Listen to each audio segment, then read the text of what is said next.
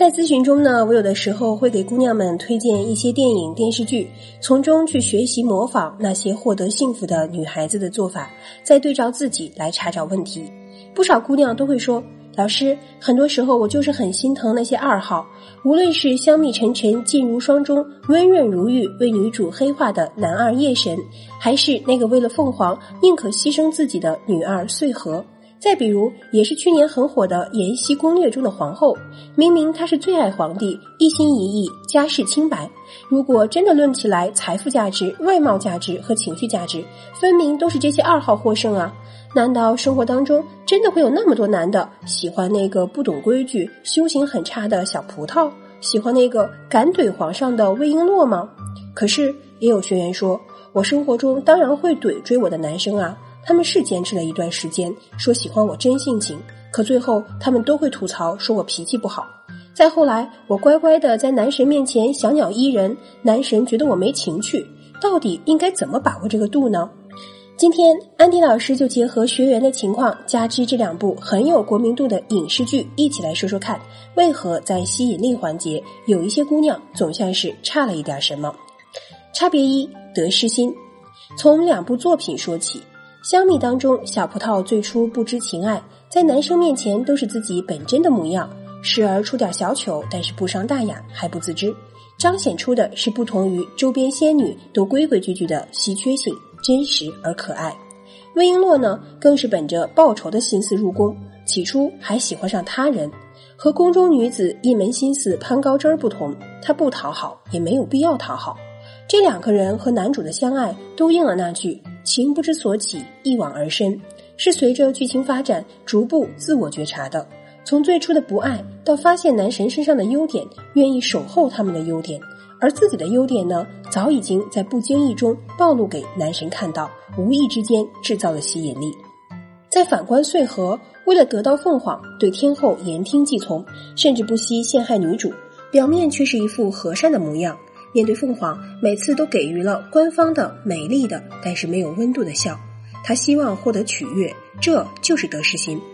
延禧攻略》中的皇后。自认为从小跟了皇帝，从无二心，一门心思为了夫家好，甚至可以牺牲自己的父亲，这种付出多伟大呀！可能他对自己都没有对皇帝好，那么自然皇后的关注也都是在皇帝是不是能够同等爱我，哪怕没有，至少真心爱我，真心对我，寄希望于我跟他一条心，我们才是世上最亲的人，这也是得失心。有了得失心之后的两人，就像咨询中的一些学员一样，抱着一定要搞定男神的心愿。甚至我曾有学员担心男神出事，给男朋友的手机中偷装定位软件；也有的学员都分手了，还搜集了前任所有社交网站，甚至偷偷记录下男生的淘宝、美团等门户平台的密码，查看一下对方去了哪里、吃了什么，从而推断男生的状态。喜欢一个人可以放纵，爱一个人一定是克制的。他们的所有做法的确是搭上了自己全部的心血、精力、精神，但是也因为过度的渗透对方的边界，深深让男生感受到了控制、极端和可怕，从而就做出远离女生的行为。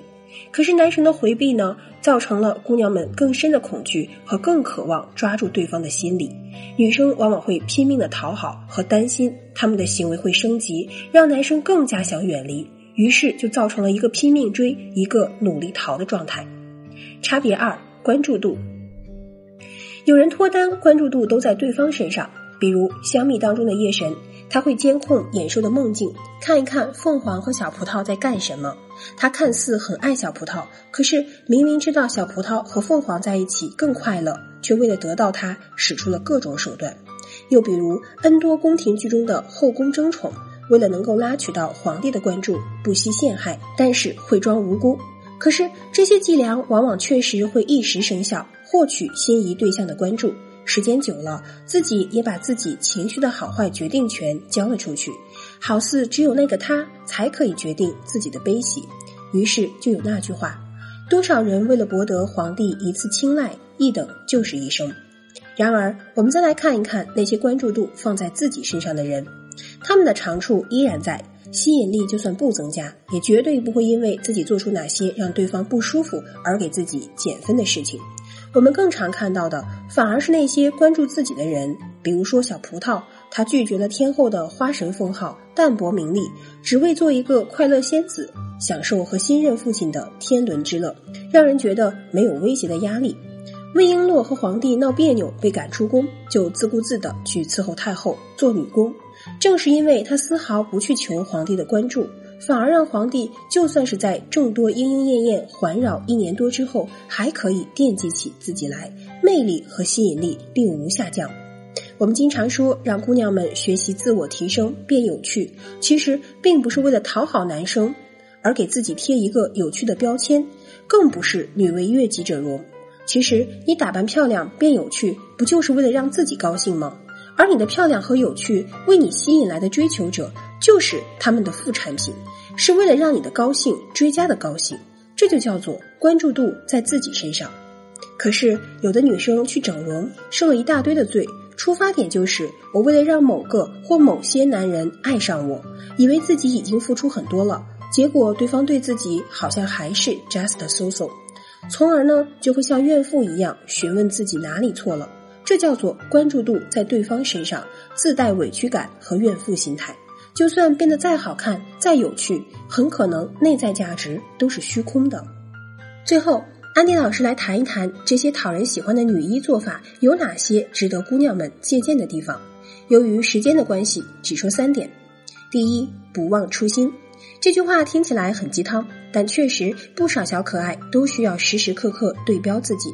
看一看在这一段关系当中，你最初向往的感动和美好是不是还在。看一看你最初吸引他的那些好的品质和价值是不是只升不减？看一看最初你以为他的样子是否真的如此？看一看你做了哪些事情是和他一起去共同经营，还是肆意挥霍掉了你们的感情？第二，有了初心之后，永葆善意。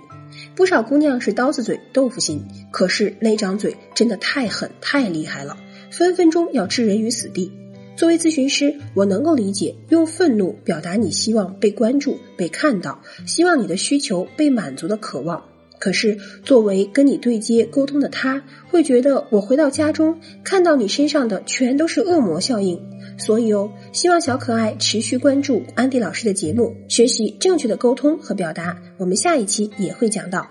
第三，不忘成长，永远升级你的好。无论你是减肥健身，还是学习琴棋书画；无论你是更开阔的眼界，还是学习更会说话，不受对方评价的影响，把自己锻造成艺术品，你还担心他的目光不会投射在你的身上吗？当然，这里有时间积累的力量，更有我们咨询师给出的一对一建议。感谢大家对安迪老师节目的支持，也欢迎把我们的节目分享给身边更多的朋友和闺蜜。为了感谢广大听友的支持，我们每一周呢都会邀请专业的明星大咖进行情感心理相关的在线讲座，欢迎大家添加小编微信“恋爱成长零幺六”入群，备注安迪老师等你哦。